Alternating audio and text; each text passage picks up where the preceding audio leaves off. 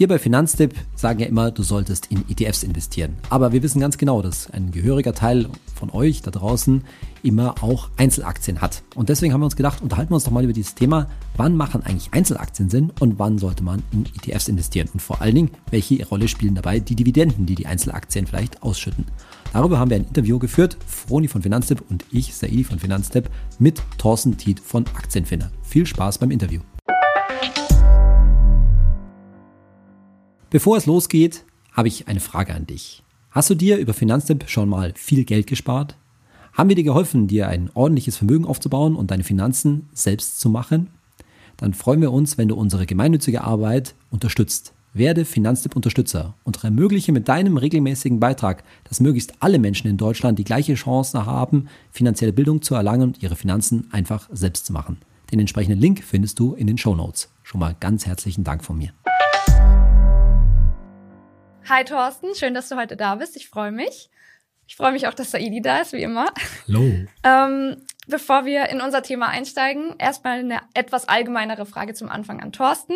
Wir bei Finanztipp, wir regen ja unser Publikum immer gerne dazu an, ähm, sich selber um ihre Finanzen zu kümmern, sich auch schon selber früh wirklich um die Finanzen zu kümmern. Ähm, du bist jetzt schon sehr lange in der Finanzbranche tätig, hast schon viel Wissen angesammelt.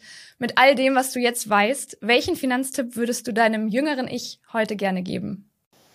Zunächst mal vielen Dank für die Einladung. Und welchen Tipp würde ich geben? Ich denke, so früh anfangen, wie nur möglich, sich um die eigenen Finanzen zu kümmern. Das klingt halt erstmal langweilig, vor allem wenn man einsteigt, aber es kann riesig Spaß machen und es geht jetzt auch erstmal um Dividendenaktien hier und wenn dann Dividenden aufs Konto fließen, so richtig passiv, ohne dass man dafür arbeitet und es wird auch immer mehr und dann erzeugt man so einen Schneeball, das macht nochmal Lust auf mehr und das heißt, Finanzen können richtig Spaß machen und sie können einem auch die Angst nehmen, die Angst vor der Zukunft. Stichwort Rente, ist meine Rente sicher? Insofern, also wäre mein Tipp, fangt früh damit an. Das zukünftige Ich von euch äh, wird sich bei euch dann bedanken. Also passt sehr gut zu dem, was Saidi auch immer predigt in seinen Videos. Sehr gut. Ja. Genau, also dann, du hast es ja schon angesprochen, es geht heute um Dividendenaktien. Ähm, Du gibst auf deinem YouTube-Kanal ja auch Tipps zu Anlagestrategien und zu Dividendenstrategien. Welche Strategie verfolgst du denn selbst konkret eigentlich?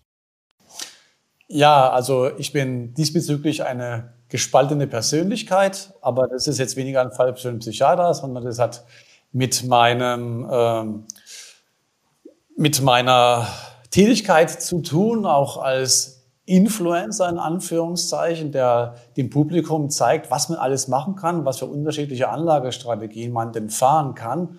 Das heißt, wir haben mehrere Depots und das sind Echtgelddepots. Das sind keine normalen Musterdepots, die man heute aufmacht und morgen wieder schließt, wenn es nicht so gut läuft, sondern das sind Depots, die dauerhaft angelegt sind. Das erste von uns, das gibt es auch schon seit 2019, hat also Corona beispielsweise schon mitgemacht. Und ähm, da fahren wir unterschiedliche Strategien, zwei Dividendenstrategien. Einmal Dividendenwachstum, das heißt, die Anfangsdividende ist etwas niedriger, dafür ist dann die Dividendensteigerung tendenziell etwas höher. Dann ein zweites Depot, das Depot heißt Dicke Dividenden, das ist der Name Programm. Das heißt, da ist die Anfangsdividende schon relativ hoch, dafür dann das Dividendenwachstum hinten raus ein bisschen niedriger. Und dann habe ich noch eigene Depots, private Depots, die ich nicht öffentlich zeige. Da kann ich dann tun lassen, was ich will. Und da sind auch zwei Stück davon. Da gibt es nochmal ein Dividendendepot und dann gibt es nochmal ein Depot, da sind eher Wachstumsaktien drin. Das sind eher Aktien, die nicht unbedingt Dividende ausschütten, wo die Zukunft dann, oder wo die Musik dann eher so in der Zukunft spielt auch. Die sind so ein bisschen riskantere Sachen teilweise dabei. Thorsten, wenn du jetzt all diese Depots, wo ja dein eigenes Geld auch drin steckt, zusammennimmst, ja. wie breit bist du dann noch gestreut? Also wie viel Titel sind da drin und gibt es da gewisse Cluster, wo du sagst, oh, da ist aber schon etwas mehr Geld drin als in anderen? Ja, also es sind so Pi mal Daumen 65 Positionen, 20 jeweils im Digi-Dividendendepot und im Shutterdepot. Das sind die Echtgelddepots, die öffentlich zugänglich sind. Sind wir schon mal bei 40 und dann bleiben noch so ungefähr 25 andere übrig. Und Clusterbildung, von den Positionen her ist es meiste Dividende. Ich, suche, ich versuche natürlich gut zu diversifizieren, Aber ich mache Buy and Hold und auch Check. Das heißt, ich verkaufe auch mal eine Position, wenn ich den Glauben dran verliere. Aber ich lasse prinzipiell Gewinne laufen. Also ich verkaufe nicht eine Aktie, weil ich jetzt 100 Prozent oder 200 Prozent, 300 Prozent Kursgewinne habe. Dann müsste ich schon relativ viele Aktien tatsächlich verkaufen. Und äh, meine stärkste Position momentan ist die Tesla-Aktie, die ich relativ früh gekauft habe. Das ist also eine Wachstumsaktie und ich habe sie bis heute nicht verkauft ist halt auch da, bin ich sehr langfristig ausgerichtet. Das hat jetzt nichts mit Dividende zu tun. Ansonsten insgesamt äh, würde ich mal sagen, doch sehr gut diversifiziert, insbesondere dann, wenn man sich die unterschiedlichen Positionen anschaut. Das heißt, so ein Wachstumstitel, der ist für dich dann letztendlich auch ein Dividendenwachstumstitel, weil du sagst, da, da wartest du letztendlich darauf, dass dann die, die Dividende da irgendwann mal kommt bzw. auch steigt. Also ich will im Prinzip eine gute Rendite erzielen. Und die setzen sich ja zusammen aus Kursgewinnen und Dividenden. Und wenn ich jetzt ganz explizit in eine Aktie investiere, beziehungsweise in ein Unternehmen investiere und die Aktie kaufe, das ist die richtige Ausdrucksweise, äh, dann muss ich nicht unbedingt auf die Dividende schielen. Also bei Wachstumsaktien spielt das natürlich keine Rolle.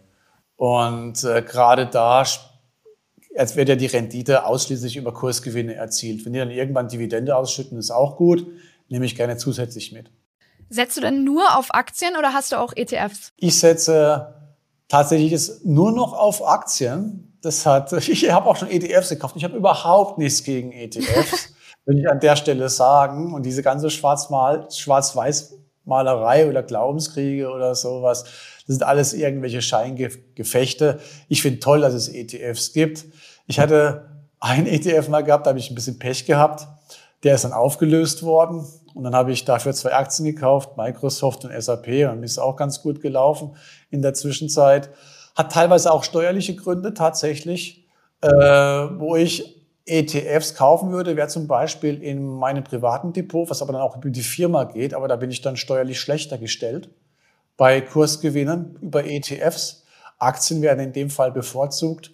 Macht mir persönlich aber dann doch relativ wenig aus, weil ich bin ja der Aktienfinder und äh, wir haben ja den Anspruch, dass ich ungefähr weiß, wie man erfolgversprechende Aktien findet. Also ja, momentan ausschließlich Aktien im Depot. Ich meine, wir bei Finanztipp, das ist ja allgemein bekannt, sagen natürlich ja, dass man ETFs, über ETFs einen sehr einfachen Einstieg in den Aktienmarkt finden ja. kann. Wo würdest du denn jetzt so die Grenze sehen? Also wann ist jemand sozusagen aus deiner Sicht, tja, wie soll man sagen, qualifiziert dafür, sich in das, in, den, in das Reich der Einzeltitel dann auch mit dem Hinblick auf entsprechende Diversifikation, also indem er er oder sie richtig diversifiziert ist, zu bewegen und wann sollte man eher vielleicht Finger davon lassen und sagen, nee, komm, bleib mal bei den, bleib mal bei den ETFs, kannst du nicht so viel falsch machen. Also Grundvoraussetzung ist, dass einem Aktien bzw. Unternehmen oder auch Wirtschaft am besten alles zusammen Spaß machen. Mhm. Wem Aktien keinen Spaß machen, wer nur verkrampft hingeht auf der Jagd nach der Überrendite, der wird die Überrendite nicht finden. Der wird die ganze Zeit nervös sein, wird die ganze Zeit äh, ins Depot schauen und sobald da irgendwo es nicht so läuft, wie er sich das vorgestellt hat, dann äh, setzt er irgendwelche, in irgendwelchen Foren Hilferufe ab oder was auch immer und ist verunsichert und am Ende dann wirft er die Flinte ins Korn. Also es muss schon einem wirklich Spaß machen, sich mit dem Unternehmen zu beschäftigen. Wenn man dann die Aktie kauft, von dem jeweiligen Unternehmen, mit dem man sich beschäftigt hat, da hat man auch einen ganz anderen Background. Dann glaubt man auch an das Unternehmen. Man weiß, dass man da nicht irgendein Papier hat, äh, des, äh, dessen Kursentwicklung irgendwie erratisch gerade in die falsche Richtung geht, sondern man weiß auch im Hintergrund, was läuft. Das ist absolut die Grundvoraussetzung, um in Aktien investieren, erfolgreich in Aktien zu investieren. Was darüber hinausgeht, ist natürlich, man muss sich dann damit beschäftigen. Saidi hat es ja äh, schon angerissen. Man muss ein paar Grundlagen haben. Das heißt, was ist Diversifikation? Ich alle, nicht das, alle Eier in einen, einen Korb legen sozusagen, oder nur ein Ei zu haben. Und äh, danach wird es aber relativ einfach. Das Schöne ist, dass der Einstieg ja relativ günstig gemacht werden kann. Und man kann ja immer anfangen mit ETFs und sich dann zu Aktien vorarbeiten, wenn man merkt, hey, das macht mir Spaß, ich hätte gerne noch ein bisschen mehr. Und man kann ja dann mit Sparplänen beispielsweise anfangen zu investieren. Und da gibt's ja bei unterschiedlichen Brokern geht's ja ab einem Euro los. Und es ist kein Hexenwerk, da einen Sparplan zu machen auf verschiedene Aktien. Die Diversifikation ist ja auch kein Hexenwerk an sich. Und das heißt, man kann mit kleinem Geld einsteigen und arbeitet sich dann so ein bisschen in die Materie ein. Was ich nicht machen würde, wäre, ich äh, bilde mich jetzt erstmal selber zum theoretischen Warren Buffett aus, indem ich zehn Bücher lese und dann fange ich erst an. Ja. Das wäre dann quasi äh, Analysis Paralysis oder wie man so schön sagt. Ja. Dann würde man einfach, einfach nicht zum Zug kommen. Also ich finde ich ziemlich gut, dass du sagst, Spaß, das muss dir Spaß machen im Sinne von, dass man halt auch ja ein Stück weit dann wirklich auch Unternehmer ist, sich mit dem den oder de, den Unternehmen auch wirklich beschäftigt, weil das dem ja so ein bisschen diese diese Zocker äh, Attitüde nimmt, ne? dass man, so wie du sagst, ne, wenn man einfach nur auf der höchsten, äh, auf der Jagd nach der höchsten Rendite ist, dann wird da wahrscheinlich nichts draus, sondern es geht darum, sich da halt auch wirklich damit zu beschäftigen.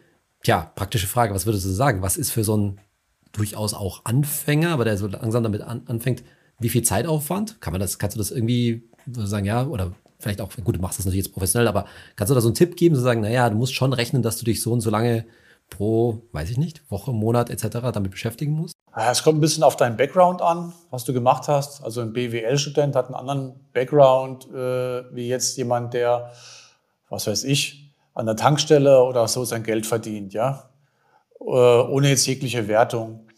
Und ich würde sagen, also ich habe da so ein bisschen die Scheuklappen vielleicht auf und bin auch so ein bisschen der Fachidiot. Also mir fällt es immer schwer, dass es, äh, dass man da äh, Probleme hat, beziehungsweise ja aber es ist leichter, als man eigentlich denkt, denn es geht ja bei uns ums langfristige Investieren.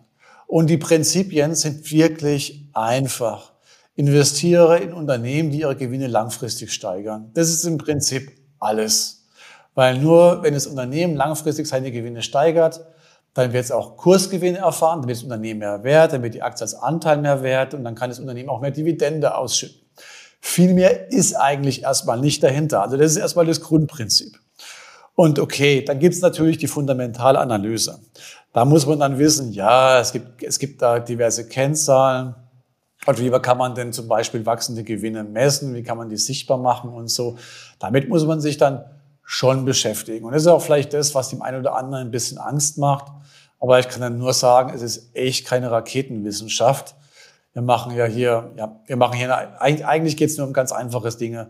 Und jetzt, wie lange wird da jemand brauchen? Also ein BWL-Student, glaube ich, der ist in einer Woche fit. Also das geht echt schnell. Da liest man sich so ein, man muss nicht mal ein Buch lesen da dafür. Da liest man sich einige Artikel durch. Also ich bin sowieso eher ein White Paper Mensch. Ich lese relativ wenig Bücher. Jemand, der absolut null Grundwissen hat, der hat ja bereits, weil er Finanztipp schon angeschaut hat, vielleicht mal, der ist ja bereits schon mal wenigstens in ETFs und so dabei. Ja, das heißt, er hat doch ein bisschen Grundwissen. Da würde ich sagen, dauert es dann vielleicht länger, aber auch da kann man es eher in Wochen messen und nicht in Monaten. Und regelmäßig, was würdest du sagen? Also, ich weiß nicht, ob du jetzt da repräsentativ bist, aber wie oft beschäftigst du dich? Weil ich sage ja immer, wenn du es mit ETFs einfach machen willst, dann reicht, wenn du dir einmal im Jahr so einen Nachmittag mal nimmst und gesamt so Überblick dein, deine Finanzen mal checkst, ja. Und ansonsten ist das total pflegeleicht. Aber das, für mich klingt es ja schon danach, dass du sagst, eine Dividendenstrategie, naja, so ein bisschen Spaß daran zu haben, sich damit regelmäßig auseinanderzusetzen, muss man schon mitbringen. Ja, definitiv, weil du investierst ja in Unternehmen, ne? deren Aktien du kaufst.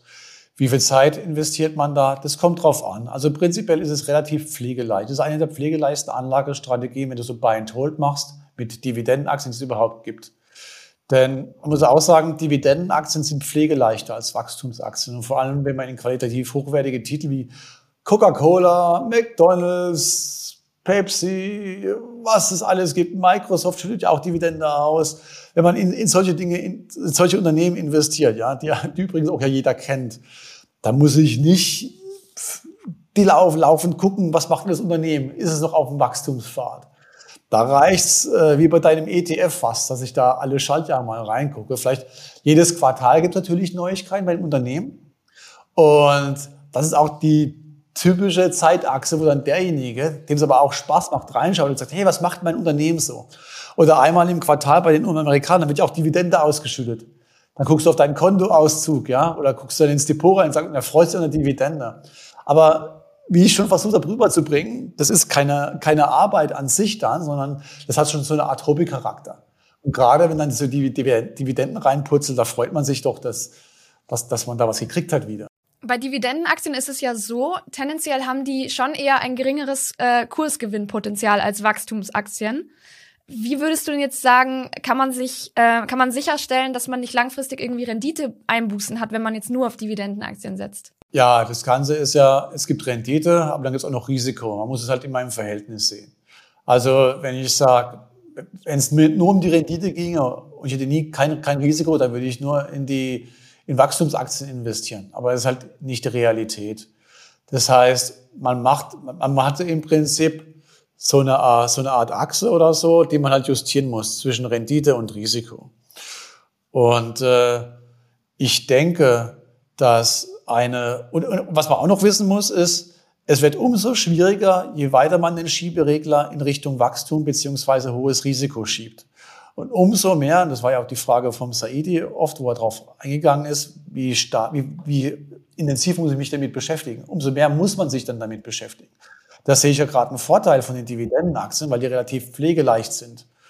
Das heißt, ähm, für mich haben Dividendenaktien diesbezüglich kein Risiko, sondern beziehungsweise keinen Nachteil, sondern sind sie im Gegenteil eher etwas, was für die breite Masse geeignet ist, die nicht zum, die nicht zu viel Zeit und zu viel Risiko da reinstecken möchte.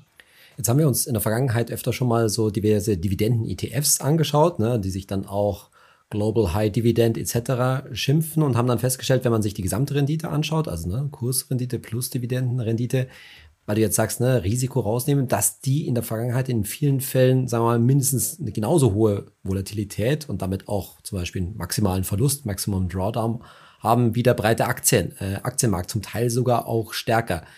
Was, was sagst du dazu, beziehungsweise liegt es oder liegt es aus deiner Sicht irgendwie an der Zusammensetzung, wie diese ETFs gebaut sind? Ja, ETF gibt es ja im Sand am Meer, da kann ich jetzt nicht so auf die Zusammensetzung von Einzelnen eingehen. Aber du hast ja im Prinzip indirekt schon einen Hinweis geliefert, woran es liegt, nämlich du hast von einem breiten Aktienmarkt gesprochen. Du hast gesagt, Dividenden-ETFs entwickeln sich ja so ähnlich wie der breite Aktienmarkt. Und tatsächlich schüttet der breite Aktienmarkt Dividenden aus. Das heißt, es ist nicht die Ausnahme, dass ein Unternehmen Dividende ausschüttet, sondern es ist die Regel. Vor allem dann, wenn du größere äh, Unternehmen anschaust, also mit einer gewissen Marktkapitalisierung, Gehst du mal auf 10 Milliarden plus, dann wirst du sehen, dass, ich sage jetzt mal, Pi mal Daumen, ja, nicht festnageln, dann wirst du aber sehen, dass gut drei Viertel der Unternehmen Dividende ausschütten. Was ja ein Qualitätsmerkmal an sich ist, dass ein Unternehmen Dividende ausschütten kann, weil es eben Gewinne erzielt. Insofern ist es nicht überraschend, dass die Renditen irgendwo, aus meiner Sicht, dass die Renditen irgendwo äh, in der gleichen Größenordnung sind. Und viele Wachstumsaktien das ist dann der Umkehrschluss im Prinzip. Die sind dann wahrscheinlich in den Benchmarks gar nicht drin, die ihr genommen habt, weil da handelt es sich noch um Unternehmen mit eher kleinerer Marktkapitalisierung.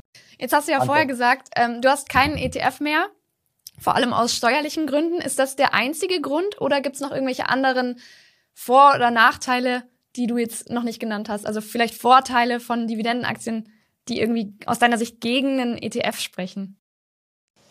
Ich kann natürlich mit äh, einem Investment in Einzelaktien viel besser steuern. Das ist, das ist klar, als mit einem ETF. Das ist wieder der, äh, die andere Seite der Medaille. Auf der einen Seite ist es mehr Aufwand, auf der anderen Seite kann ich viel feiner, granularer steuern. Und äh, ich hätte mir ETFs ins Firmendepot gelegt, tatsächlich auch. Aber wie gesagt, da gibt es steuerliche Nachteile. Also ich bin auch ein Fan von, von ETFs und finde das auch ziemlich gut. Mir fallen nicht viele Nachteile ein per se bei ETFs. Ich finde, die meisten ETFs sind extrem günstig zu haben. Äh, sie sind transparent. Genauso im Prinzip auch wie eine Aktie beziehungsweise in Unternehmen Investor Relations. Natürlich auf einem anderen Level. Natürlich gibt es dann eher so eine Art Fondsprospekt, wo dann die Dinge drinstehen, in welche Unternehmen investiere ich und so. Aber den eigentlichen ETF Investor interessiert ja dann gar nicht, was, es, was das Unternehmen an sich, das Einzelunternehmen an sich macht. Ansonsten hätte er ja auch Aktien gekauft. Also ich kann da jetzt keine wirklichen Nachteile bezüglich ETFs erkennen. Ich würde gerne noch auf diesen psychologischen Effekt, den du natürlich auch schon angesprochen hast, nämlich ne, der Cashflow sozusagen, also dass, dass das halt dann auf dem Konto eintrifft. Ich bin ja ein bisschen, mhm. auch zugegebenermaßen ein bisschen Skeptiker, weil ich jetzt auch davon ausgehe, dass du wahrscheinlich hoffentlich einen Großteil deiner Dividenden äh, wieder reinvestierst. Und dann denke ich mir immer so ein bisschen, ähm, ist es nicht so eine linke, rechte Tasche-Geschichte. Ne? Also was ist das Wichtige, dass ich die Dividenden jetzt im Vergleich zu einem tesorierenden ETF, nämlich zum Beispiel, äh, dass ich auf dem Konto sehe, wenn ich sie doch dann eh gleich wieder reinvestiere. Jetzt über die steuerliche Seite mal die steuerliche Seite außen vor. Sagst du, dieser, ist es wirklich entscheidend, dieser psychologische Effekt, dass das einfach Spaß macht? Oder ist da noch aus deiner Sicht noch mehr dahinter, dass man auf diesen Cashflow setzt? Also die Psychologie davon auf keinen Fall unterschätzen. Das ist, jede Dividende ist so eine Art Selbstbestätigung. Und die Dividende, jetzt kommt es halt drauf an auch. Also Sahi, du gehst jetzt halt davon aus, dass derjenige, der die Dividende kassiert, die wieder reinvestieren kann, weil er sie nicht braucht, um beispielsweise die Rentenlücke zu schließen. Also da gibt es ja jetzt auch noch solche Sonderfälle. Ansonsten muss ich sagen, also rein steuerlich gesehen hast du recht. Rein steuerlich gesehen wäre das beste Unternehmen würde niemals Dividende ausschütten, weil die Dividende, sobald die ausgeschüttet wird, wird die ja mit der Abgeltungssteuer bei uns in Deutschland versteuert kommen noch eventuell Steuerproblematiken dazu, wenn es länderübergreifend ist mit äh, Doppelbesteuerung. Und die Dividende wird ausgeschüttet, der Aktienkurs geht ein bisschen runter, der Dividendenabschlag muss wieder aufgeholt werden und ich muss dafür noch äh, etwas an Steuern bezahlen. Aber nichtsdestotrotz, Dividendenaktien haben halt den riesigen Vorteil erstmal, dass äh, Risiko rausgenommen wird. Das hast du natürlich auch beim tesorierten ETF. Das ist auch richtig. Wenn du aber in einzelne Aktien investierst, ist es für sich gesehen nochmal ein Vorteil für die meisten der Anleger eben, weil sie tendenziell eher qualitativ hochwertige Aktien auswählen. Da gibt es auch Fallstricke, bei Dividendenaktien können wir auch noch gerne drauf eingehen. Aber ansonsten, Saidi, ja, wenn du sagst, ich brauche die Dividende nicht für das, äh, für das, um meinen Lebensunterhalt quasi zu bestreiten, dann äh, wäre Tesorierung definitiv auch eine gute Idee. Also ich sage halt immer, auch selbst wenn ich die Dividende später mal, vor allem in der Altersvorsorge, ne, in der Rente, brauche, naja, ich kann auch einen Tesorierer nehmen und da regelmäßig was abverkaufen. Ne? Und bei den heutigen Transaktionskosten macht es dann auch fast keinen Unterschied. Ja, deswegen, kann, deswegen kann ich das immer ja. nicht so verstehen, diese, diese, diese, wie soll ich sagen, ähm, gewisse, ja, diese Liebe zu den, äh, zu Dividenden, die ich, bin ich auch offen, ja, nicht so teile. Aber ich anerkenne das schon, dass du sagst, ey, ohne das hätte man vielleicht auch nicht, gar nicht angefangen zu investieren. Ja, das mit dem Abverkaufen, weiß nicht, geht gut, geht bei ETFs geht es einfacher als bei Aktien. Ja, bei Einzelaktien müsst ihr gucken, welche Position mache ich jetzt ein bisschen kleiner. Oder wenn ich 30 im Depot habe, dann müsste ich 30 Verkaufsaufträge mhm. aufgehen. Also das, das ist einfach nicht praktikabel. Bei ETFs mag das gehen, aber es ist, finde ich, es muss, ich argumentiere viel mit Psychologie. Es ist irgendwie kein schönes Gefühl, finde ja. ich, wenn du deinen Bestand verkleinerst. Da ist ein schöneres Gefühl, wenn der Bestand im Prinzip dasselbe bleibt, ob es die Anzahl Aktien oder deine, der von ETFs ist, und die schütten was aus und du kriegst es aufs Konto. Ja? Oh, also viel Psychologie ist da dabei. Ich bin da wahrscheinlich zu rational. Ich sage, na ja, ich weiß doch, dass in meinem Tesorierer die Dividenden schon drin sind, ja, und dann kann ich es mir auch wieder ab und zu holen in, dem, in der Höhe, ja, aber wie ich es auch brauche. Halt, wie, wie, wie wird es ausgewiesen? Doch irgendwie in Stück oder in Marktwert oder sowas. Und den machst du dann halt kleiner, ne? Auch wenn du weißt, dass da äh, Dividenden drin waren. Ich meine, letztendlich sind Dividenden nur ein Teil vom Gewinn. Ja, also im Prinzip könnte ich mit Aktien genauso argumentieren. Viele Unternehmen schütten nur einen kleinen Teil des Gewinns aus und äh, der ist dann da auch da drinne, der Gewinn. Und dann könnte ich auch sagen, ja, ich verkaufe jetzt bei einem Unternehmen, also ich verkaufe jetzt eine Aktie von einem Unternehmen, das keine Dividende ausschüttet und verkaufe da auch immer ein bisschen, dann würde ich quasi Kursgewinne realisieren, ja. Und dann heißt, könnte ich sagen, jetzt, ich tue nur deine Argumentation noch ein bisschen weiterspinnen, also ein bisschen radikalisieren, wenn du so willst. Dann könnte ich sagen, warum soll ich denn in ausschüttende, überhaupt in Dividenden-ETFs investieren? Ich mache ja meine Rendite so oder so, und also mit den Kursgewinn und dann zwacke ich halt immer ein bisschen ab. Und dann äh, werden die Stücke auch weniger, aber ist mir egal, weil da waren ja kurz, da waren, da waren ja Unternehmensgewinne drinnen, die gestiegen sind im Zeitverlauf. Habe ich jetzt halt nur noch quasi statt zehn Aktien nur noch neun Aktien, aber die neun Aktien sind eigentlich mehr wert als die zehn Aktien, weil das Unternehmen jetzt viel mehr Gewinne macht. Ja, also ist viel Psychologie. Absolut. Vielleicht so zum Abschluss noch für alle, die jetzt hier dieses Video anschauen und eher noch nicht im Aktiengame mit dabei sind, sondern eher noch vielleicht nur einen ETF haben und sich aber denken, hey, ich will da jetzt irgendwie mal mitmischen und ich will das mal ausprobieren. Hast du da einen Tipp für die Person? Wie fängt man an? Wie geht man an die Sache ran? Finanztipp gucken zum Beispiel. Ihr habt ja sicherlich, sehr, sicherlich sehr breit aufgestellt. Das ist schon mal nicht das Dümmste. Also die Schule bietet ja leider relativ wenig Hintergrundinformationen da. Informiert euch einfach selber. Man muss keine trockenen Bücher lesen. Ich denke, es gibt viele gute Informationen im Netz und da kriegt man seine Informationen schon her. Und man kann auch Gleichgesinnte finden dann in sozialen Netzwerken. Es gibt da so viel. Insofern Computer anwerfen. Im Internetzeitalter ist das alles sehr einfach. Ich würde gerne noch auf die, oder ein bisschen auf die Fallstrecke, die du schon angesprochen hast, äh, zukommen. Wie kann ich denn vermeiden, wenn ich jetzt mich tatsächlich für einen Dividenden-Investment-Portfolio interessiere, entscheide, dass ich dabei ja das, was wir schon am Anfang schon angesprochen haben, irgendwie Clusterrisiken mache. Ne? Dass man sagt, okay, ich finde so Dividendentitel halt vor allen Dingen in bestimmten Branchen und damit sind bestimmte Branchen da überrepräsentiert. Hast du da Tipps, wie man das ja vermeiden kann und entsprechend auch die entsprechende Diversifikation hinkriegt? Ja, Im Prinzip hast du die Antwort jetzt indirekt schon mitgeliefert. Du hast gesagt, Klumpenrisiko, weil ich immer als auf eine Branche oder auf wenige Branchen aufteile. Das macht man eben nicht. Das heißt, man, man, man investiert in Unternehmen branchenübergreifend. Äh, man investiert gerne auch in Unternehmen äh, länderübergreifend. Das ist weniger wichtig. Da spielt viel Musik in den USA und die Unternehmen an sich sind auch schon wieder meistens Global Player, vor allem wenn es größere Unternehmen sind. Die Branche, Saidi, wie du schon genannt hast, die ist da ausschlaggebend und dann auch noch, würde ich sagen, für die Diversifikation es gibt ein paar Hardcore-Leute, die sagen, ab acht, ab acht Aktien fängt Diversifikation schon an. In den Echtgelddepots, dann nehmen wir 20 rein. Da, weil da sind wir, denke ich, schon ziemlich gut diversifiziert, wenn jede Aktie wenigstens am Anfang erstmal nur fünf Prozent des Kapitals ausmacht. Also ist auch keine Raketenwissenschaft. Nach Branchen diversifizieren ist äh, das Wichtigste meines Erachtens. Das heißt, der Fehler wäre natürlich jetzt auf möglichst hohe Dividendenrenditen zu schauen. Also zu sagen, ich interessiere mich nur dafür und äh, da genau. verlasse ich sowas wie eine, eine Branche aus dem, ja. aus dem, aus dem ja. Blick. Ja, das ist was anderes. Da geht es jetzt weniger um Diversifikation, sondern da geht es um die Aktienauswahl, was du jetzt ansprichst. Die hohe Dividende, die hohe Papierdividende, wenn ich es so nennen soll, die ist ein typischer Anfängerfehler dass man sich, äh, dass man sagt, ja, die Dividende ist super und die ist so hoch, das muss ich nehmen. Zunächst einmal ist dann dein linke Tasche rechte Argument, was du schon genannt hast, äh, ein Faktor, eventuell auch dagegen. Und zum anderen sind die oft nicht nachhaltig.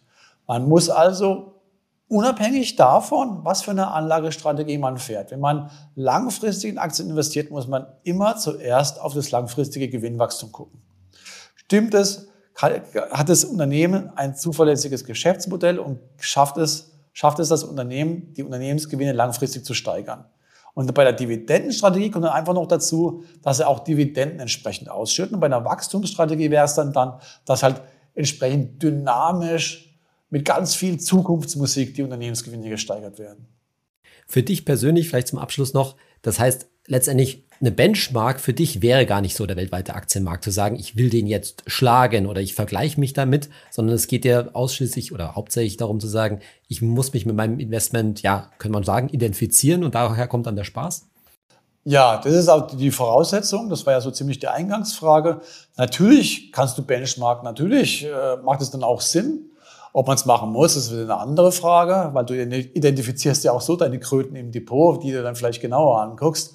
Aber wenn du dann sagst, okay, ich habe jetzt eine Dividendenstrategie und äh, da sind eher Aktien drin mit hoher Dividende, dann kann ich mir zum Beispiel einen ETF, Dividend Aristocrats US oder irgend sowas mhm. aussuchen, wo es wieder mehr Sinn macht als ein MSCI World, wo dann halt auch ja, eine Tesla oder was weiß ich drin ist, die dann einfach das, das weniger repräsentativ machen. Danke dir, Thorsten, für die äh, spannende Diskussion und dass du das Thema mit uns bisschen genauer beleuchtet hast heute. Ähm, ich hoffe, dir hat es auch ein bisschen Spaß gemacht. Natürlich. Und äh, ich bedanke mich für die Gelegenheit, da vor eurem Publikum sprechen zu dürfen. Vielen Dank, Thorsten, und ich hoffe, bis bald mal. Okay, tschüss. Tschüss.